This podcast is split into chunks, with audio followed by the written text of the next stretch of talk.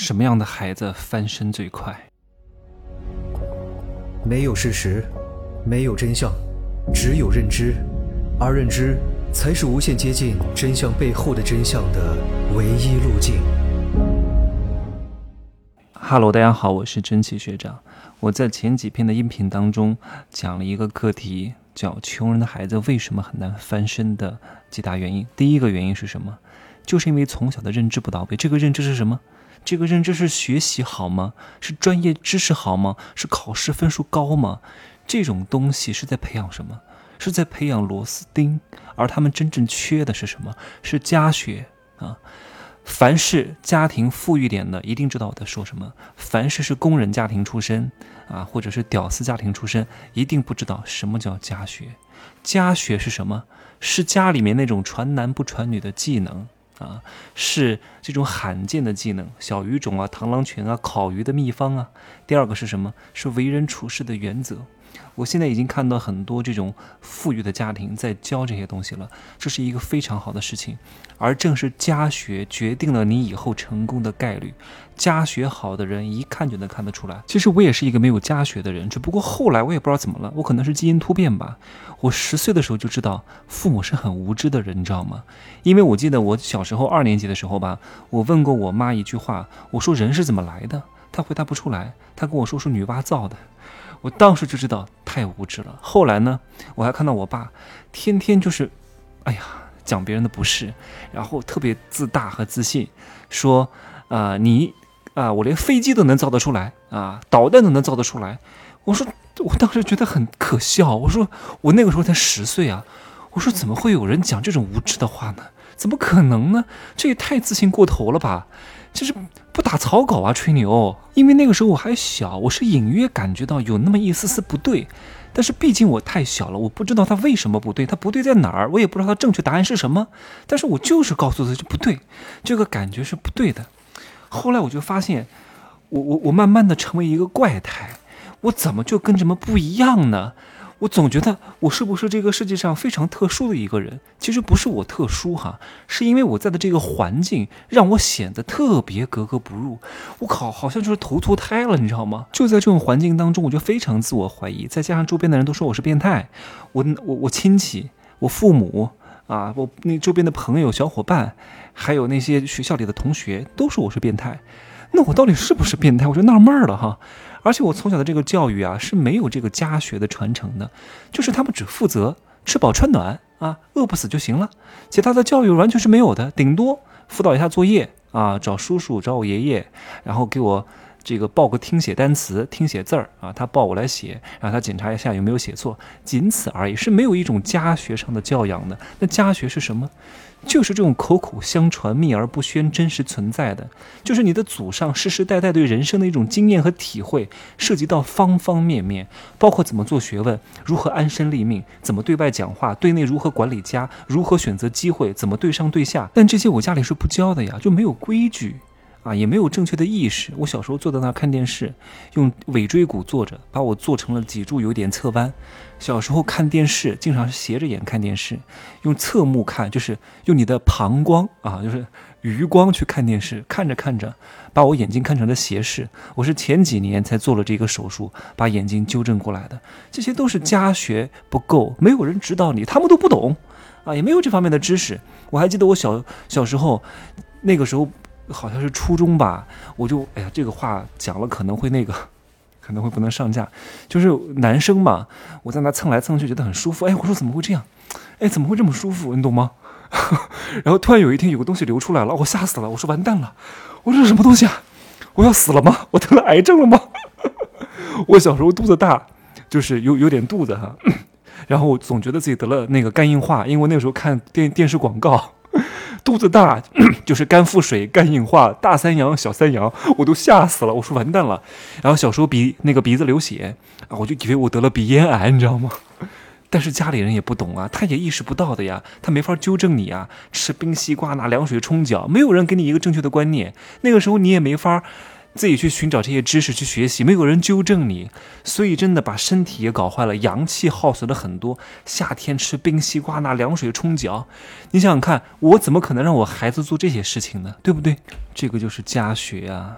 几百年都没变啊！从小有人要教你这些东西啊。你看看明清小说对人性的表述，《三国》《水浒》《官场现形记》，张爱玲对老上海人的内心独白，蒋介石的日记，钱钟书的《围城》，跟现在的人性就是一模一样的。最苦的是谁？就是那些农村子弟。我们还算好啊，我们还不是农村的呀，对不对？我们家庭条件，说实话还是挺有钱的呀。那时候我从小就去遍歌厅舞厅啊，看各种。我真的从小看过很多钱。你要知道，内地那个时候居然我还去过赌场。那个时候内地居然开赌场，在那个小城市很大，就跟我那个时候看那个电影《赌神》《赌侠》一样。那个澳门的百乐门，哇，很大。我小时候就去过。小时候我就开赛车，吃遍了全全市的馆子。家庭条件不错，但是就是有钱没文化啊，没有家学，就会导致这样的人呢，要不以后家道中落了，很难再起来啊，要不就是暴发户的形象。恰好我都不是，哎，难得啊。那为什么说这些农村子弟是最可怜的呢？因为他们从小就哼 子承父业呀，就开始干农活啊，干农活家学就用不上了呀。什么为人处事、工作学习、婚姻生活、餐饮养生、购房买地，走在走廊上怎么跟一把手打招呼，跟各色人等怎么相处，面对危机啊如何摆脱，如何让别人不嫉妒你，如何去营建房产，如何保育幼儿，各各家的体制适合什么样的生活规律，怎么考试，怎么安排休息时间，这些知识从来都不教的，而这些东西才是一个人以后能够成大事的必备的底层逻辑啊。特别是现在有了大学，搞得各种高大上，私塾也都没有了。这种大学的优点是什么？就是低价、快速和标准，适合什么？适合那种技术部门。但是对人对事的研究和看法删除了，也不再教了，培养的都是一个一个螺丝钉。我经常说，一些人学历很高，在我看来是文盲，因为他没有心性。什么叫心性？就是底层逻辑。我在我的入世十三节最后一节直播课当中讲了如何通过表象看到具象，再看到抽象。